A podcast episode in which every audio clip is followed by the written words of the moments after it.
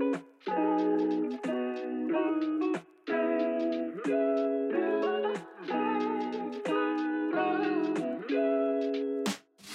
さんこんにちは。フリーランサーが健やかに生きるためのコミュニティペンギンガレージからお送りする週1配信のラジオペンギンの団らん。この番組ではさまざまなゲストをお迎えしながらフリーランサーの働き方や考え方お金の話など普段なかなか聞けないトピックについてざっくばらんにお話ししていきますペンギンの団らん。はい、今日も始まりました。ペンギンの団らん UX デザイナーの西原えりです。サービスデザイナーの古澤圭太です。はい、えー今日は前回に引き続き編集者の笹川猫さんをお迎えしてお話をしていきたいと思います。じゃあ猫さん、自己紹介お願いします。はいよろしくお願いします。編集者の笹川猫です。えっ、と、まあ、今フリーランスで編集ライターの仕事をしていて、えっ、と、まあ、主にメディアの企画編集をしたり、自分が立ち上げたメディアの運営をしていたり、あとは、えっ、と、そうですね、企業さんの温度メディアですとか、企業の経営戦略とかあの企業理念みたいなインナーのコミュニケーションを言語化するお手伝いなんかもしています。ライターとしては媒体で取材記事やインタビュー記事を書いたり連載したりもしています。はいえー今日聞きたいことなんですけれども、あのーまあ、フリーランスになって私今3年目なんですけれどもちょっと法人格を持とうかなと思っていて、えーとまあ、個人でやっているのと法人を持つのとの違いとか、まあ、何が、えーとメリットデメリットなのかみたいなことを、まあ、ペンギンの皆さんとお話しできたらいいなと思っています。まあ、その理由としては、えーとまあ、3年間で、まあ、あのいろいろお仕事をさせていただいてるんですけれどもなんか、まあ、ご縁も広がってこれ私にお話が来ていいのかなみたいな あのちょっと幅広いご相談も増えてきたので、まあ、それを個人のなんかクリエイターとして受けるっていうのとなんかまあ会社を持って法人格として受けるっていうのはちょっと気持ちの持ち方がすごい変わるから、まあ、会社を持った方がフラットにいろんなお仕事を受けられるのかなと思ってその辺ちょっと皆さん経験を聞かせてもらえたらと思いました。お願いします。はい。じゃあそこはこう啓太さんが今法人をちょうど作っているというところで少しお話を聞いていきたいんですがどうでしょうか？いやーそうだなと思いながら話を聞いてたんですけど、なんか私の法人、今年、えっと、もともと2団体でやってたメンバーと1個法人化したのと、個人でフリーランスでやってたのも法人化して、今年2社作ったんですね。今年、ねはい、そうなんですよあの。あんまり法人化っていうのが自分の人生であると思ってなかったんですけど、い半年の間に2社作ることになり、うん。なんか、さっきのあの猫さんがおっしゃった幅広い相談っていうところで言うと、僕、フリーの方を個人化したのは、なんかいろんな相談がありがたいことに、今までやったことないことから結構チャレンジングなものまで来た中で、なんかどんどんどんどんこう、なんですかね、仕事の輪郭線が広がっていく感覚と、ぼやけていく感覚が両方あって、なるほど。うん中でそう個人の名義でやっても楽しいこととチームでやった方が価値が出ることとかいろんなものがこう古澤圭太って個人にありがたいこと一緒くたに広がってきてしまったので中でもう少し枠としてちゃんとこうなんですかねチームとして価値を大きくしていくっていう軸だとこういう法人格あった方がいいなっていうのでそういうなんですかね会社としてやった方がこう価値が出そうであったりまあ、楽しそうであったり仕事としてもこうさ相談されやすそうっていうので一個法人の枠を作ったっていうのが個人の法人化のなんか結局作った理由な気がしました。いやもうなんか刺さりすぎて本当ですか？なんか同じっていうかなんか早く作った方がいいなって思いました。あーえそのど独立された時はもともと別に法人格法人を持つ予定はなかったんですか、うん。もともとはえっと話そうですねがありましたけど。ちょうど私も今3年目、えっとうん。フリーランス全部で言うと5年目ぐらいで今前職を独立辞めて3年目なんですけど、僕はあの猫さんと違うポイントとしては副業みたいな形で任意団体をやっていてうん。会社の働き方的に辞めざるを得なくなってフリーランスになったタイプだったのであの最初はまあ言ったら生活費とかこう自分の価値を一番高く買ってくれる人に自分のこうフリーランスの仕事を寄せてたんですけど最初はあんまり法人化するぞっていう感じじゃなくうんうんご相談あってありがとうございますって仕事をしてた感じです。なるほど、なるほど。すごいですね。なんかややめざるを得なくっていうか働き方の影響で独立したっていうのがし新鮮ですね。うん。そうですねできればほ社会保険とか税金会社に払ってもらえた方が良かったなって思いながら やめました。えでもほその法人化してみて今の心境とかって変化とかいかがですか？うん。そうですね、なんかいいポイントと、一番僕が心的に軽くなったこう法人格を自分の人格と切り分けるっていうので、ちょっとブランドというか、今作り直していて、そうするとこう、結構仕事をするときに、なんか自分が個人として仕事してると辛くなる部分うん。っていうのが、もともとはあったんですけど、それは法人の人格を別で作って、じゃあそれがどう価値を出すかって考えると、個人と切り分けられるようになったので、なんかそう受ける仕事とか広げていきたい領域っていうのが結構解像度上がった印象がありますね。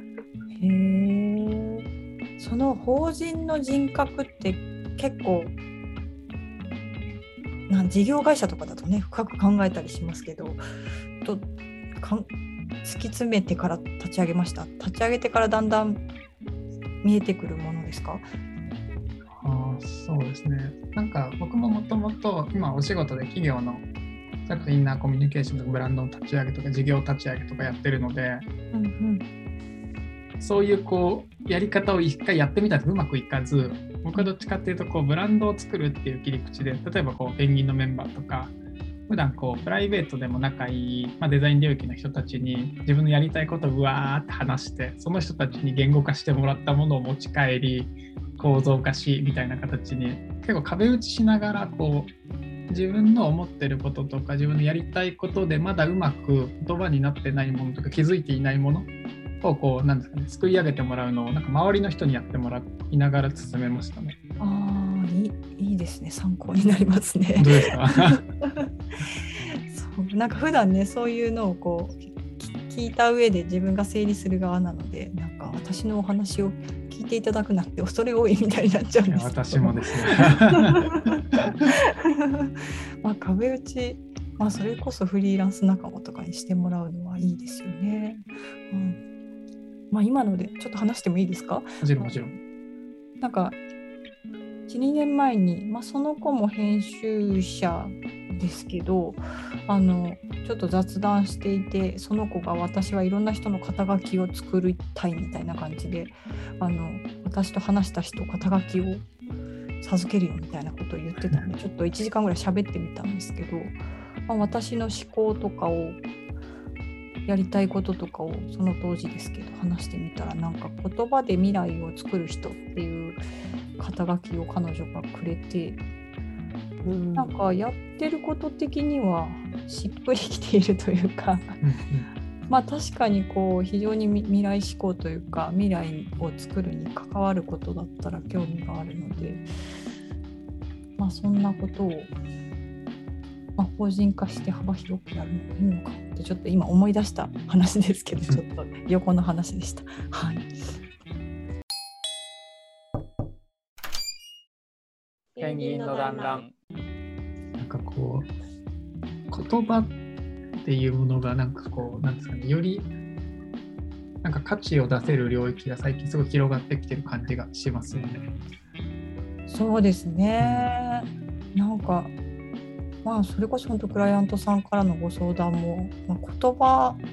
が、ね、編集できるだけでもいろんな領域と接続できるんだなっていうかお手伝いできるんだなっていうのは実感しますね。まあ基本の木というかベースになるものなんだなと思ってます。うんでもあれですね言葉で未来を作る人っていうのはすごいなんかしっくりくる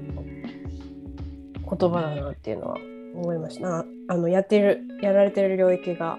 そのメディアでその新しいその価値観を発信するっていうところからその企業の未来を作っていくみたいなところとかも全部含めてなんかその一言に結構含まれてるなみたいな感じは今お話聞いてて思いましたね。あエリちゃんに言ってもらえると 嬉しい。そうですね。確かにちょっとそのワードがすごくう自分んにも影響があるみたいで、うん。まあ、未来し未来に関わるというかこ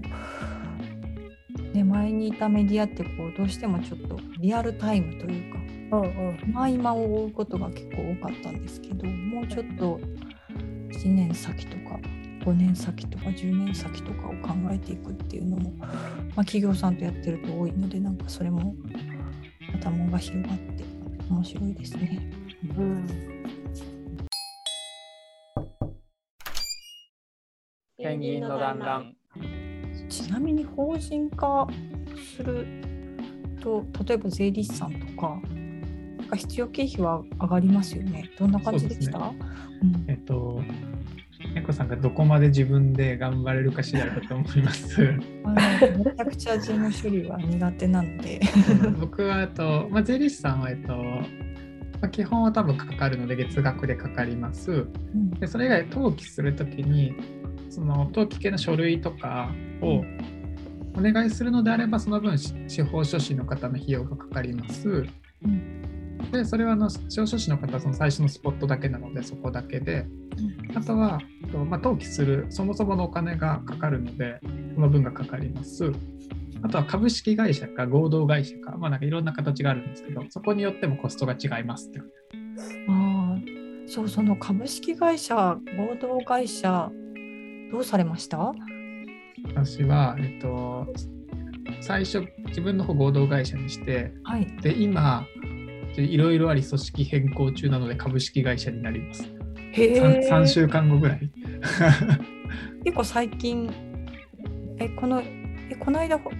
合同会社にして今株式会社に変更しようですよ。最初から株式会社にしておけばよかったのって思ってるんです。まあ、それも勉強だったなと思い。えーでもそこちょっとめっちゃ知りたいんですけどなんかいいいろいろ聞いた上でまあ合同会社でいい合同会社がいいのかなと思っていたところなんですけど株式会社に変えた理由とか何ですか？最初はこう自分の人格を切り離して、まあ、自分がチームで楽しくやるうん。中でどう価値を出していくかっていうのを法人格でやろうっていうところから最初法人格作ってでそこからブランド作りをこう、まあ、ロゴ作ったりとかタグライン書いたりとかボディコピーを依頼したりしながら作っていく中でこう自分のやりたいことってもう少しこう個人とか目に見えるところにとどまらなくてもう少し多分広がっていくようなうん。なんかことが多分法人格を通してやりたいんだなっていうのが見えてきた時にうん。こうやっぱり株式会社と、まあ、合同会社あんまり方も変わらないっちゃ変わらないんですけど事業を一緒に作っていくとかなんかそういう大きなスケール感を描いた時になんか株式会社の方が良さげだなっていうのを別の方との話の中でなんとなく見えてきてうん。なんかその箱の形はぶっちゃけ何でもいいのでそうなった時に自分が何か一歩踏む時に打ってなるものがへなんだろう少ない方がいいなと思ったのでなんかじゃあ組織変更しとこうかなっていうぐらいの感じですね。それはですかね株式会社の方が、まあ、例えば大きい企業さんとか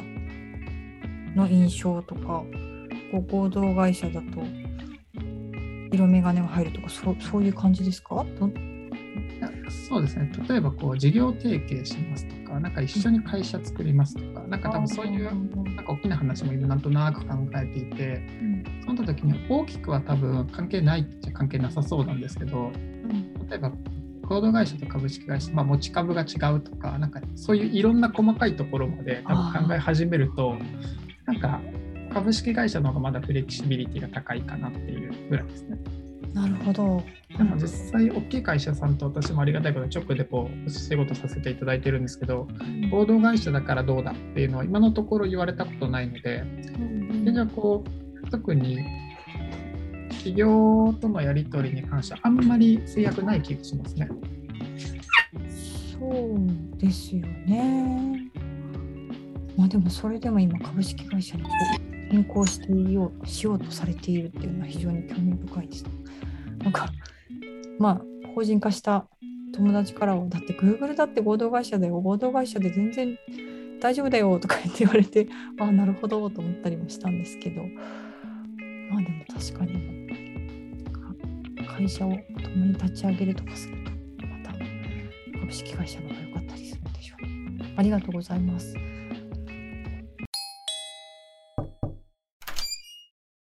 ペンギンの団らん。